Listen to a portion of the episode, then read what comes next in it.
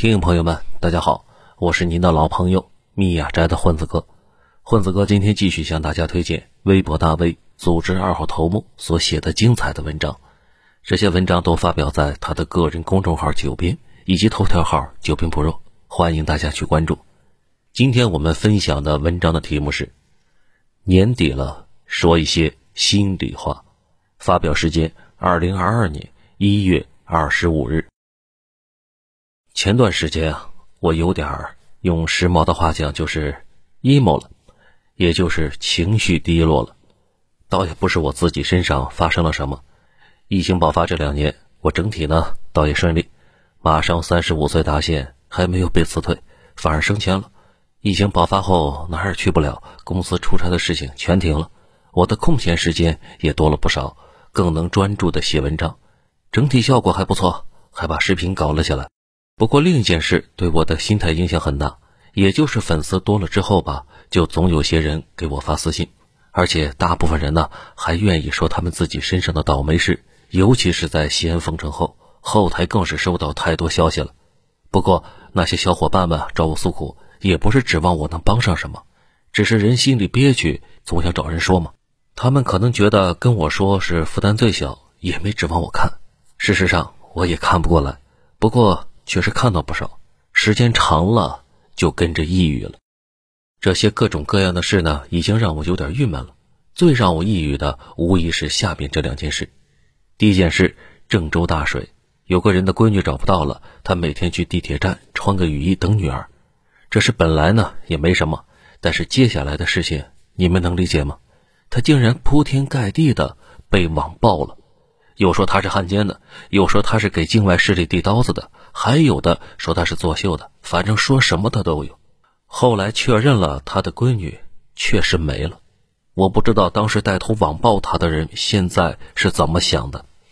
第二件事是西安封城刚开始的时候，由于一开始的慌乱出了不少问题，当时微博上有个话题叫“西安买菜难”，很多人在抱怨家里断粮或者死活买不到菜。终于买到了，单元门被锁了，快递进不来小区，最后的两百米接不上，还有老人困在家里买不到药等等。后来我收到的后台消息多了，慢慢看明白了，有的小区菜免费，有的小区天价菜，有的小区没有菜，有的小区没有菜也买不到菜。我们公司在西安也有研究所，那种老员工收入高，住在最好的小区里，物业基本全包了。我的那个哥们儿说，他看到微博上那些反馈，也理解不了为什么差别会这么大呢？直到他的项目小组的外包小伙在群里说起自己的情况，才知道很多小区太大，而且太旧了，业主特别多，但物业人力很少，物业的人根本忙不过来。那小子呢，大学刚毕业，平时也不看新闻，家里连个灶都没有，天天就是埋头上班玩游戏。突然就封城了，家里什么都没有。刚开始那几天，确实是吃了一些苦头的，所以我很快就理解了。西安实在是太大了，发生什么都有可能。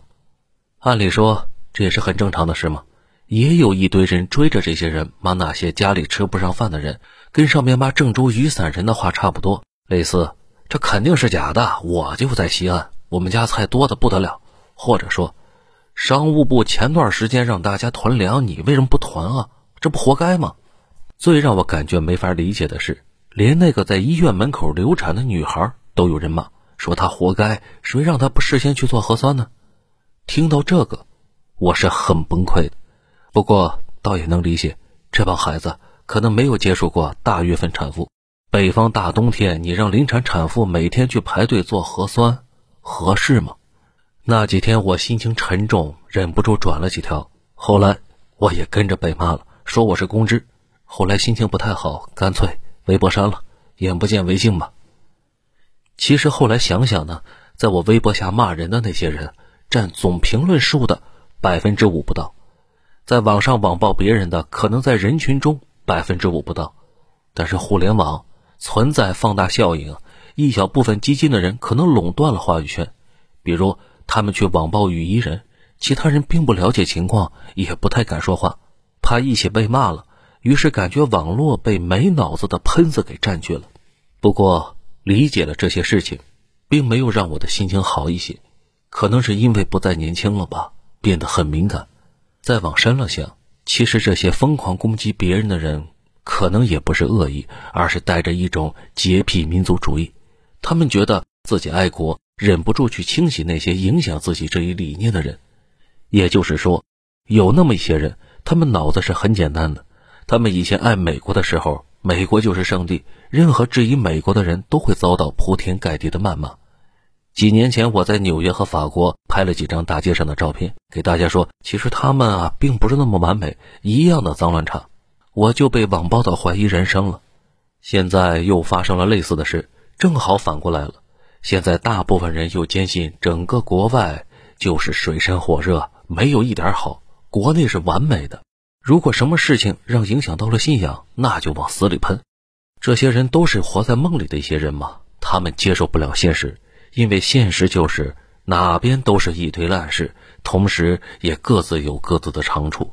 你不管爱哪边，都不可避免的要面对各自的黑暗面。这倒是让我想起了一件事：天主教当中，神按理说应该是完美的吧？可事实上并不那么完美，总会有刺儿头会质疑，类似：神那么爱你，为什么还要让魔鬼坑你呢？上帝那么无敌，撒旦咋一直都没死呢？宗教用了上千年搞各种复杂的辩论，中世纪无数天才们耗手穷经各种琢磨，终于把大部分漏洞都给堵上了。所以你现在去问基督徒这些问题，他们一般都有一套流行了几百年的说辞给你怼回来。可问题是，现实毕竟跟神学这种不可证伪的理论不一样，它实实在在充满了各种乱七八糟的事。早上让你正能量满满，可能到了晚上就发生了另外一些事，让你情绪崩溃，觉得没希望了。这就是罗翔之前引用托斯托耶夫斯基的一句话：“爱具体的人，不要爱抽象的人。”爱国这件事也是一样的，一些人爱魔怔了，因为他们爱上了一个虚幻的东西，一个不会犯错的东西，这本身就有问题。这种人不出意外的话，再过几年会彻底的被现实击溃。今天还高喊爱国呢，再过几年又去爱日本或美国了，因为他们的精神太脆弱，根本不敢面对现实。他们爱的那个完美的国根本不存在，迟早会因为信念崩溃去爱别的。在真正的马克思主义者眼里，最起码的原则就是实事求是的看待问题，该是啥就是啥。知道了国家真实什么样，你依旧去爱它，那才是真正的爱国。而且在我看来，啊，估计正常人应该都会这么想吧。咱们国家内部出了问题，根本没必要避讳，只有直面问题、解决问题，这才是长期持续迭代的关键。我们总说持续改进，问题是到底该怎样持续改进呢？不就是正视问题、改正问题，并且用制度形式确保今后再也不犯错，这才是一个完整的改进循环。持续下去，社会就会一点一点的进步了。比如。每次我说北方有些地方治理水平差，就有一堆人跟疯了似的，好像我侮辱了他们全家。其实这种心态呢，一定要不得。有些地方政府做的不对的地方，大家没必要替他们出头，尤其是你自己还是个受害者的时候，更没有必要出头了。治理水平差还不承认，只会越拉越远。再过几十年，生活在两个世界里，这又是你们想看到的吗？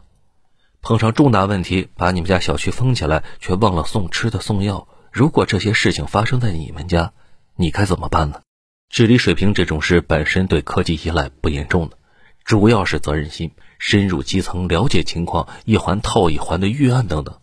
这些方法论从毛主席时代变化就不大。这些事做不好，不该说吗？有些人嫌我总说北方，拜托，我自己就在北方啊。我希望生活环境、治理水平高一些，这难道也有错吗？只是有很多人，别看长到了三十多岁，别说没出过国，甚至连南方那些大城市都没怎么去过。没有对比，他们并不觉得自己的城市有问题，甚至思想水平停留在护短的这个层面，看别人指出自己城市的问题，就觉得在侮辱自己。有时候特别纳闷，这些人的玻璃心怎么能脆成这样？我觉得一个常识是，如果你自己的城市出丑了，这是好事，被大家一顿群嘲，说不定下次就改了，就怕是一直糊涂，出了问题之后上下一起糊弄，早晚糊弄到你和你们家人身上，到时候就怕你承受不住，去网上喊的时候，突然冒出一群人往死里围攻你。这一点，最近发生的另外一件事让我很有感慨，也就是中央公布了郑州水灾瞒报问题，这是某种意义上对政府的公信力有一定的伤害。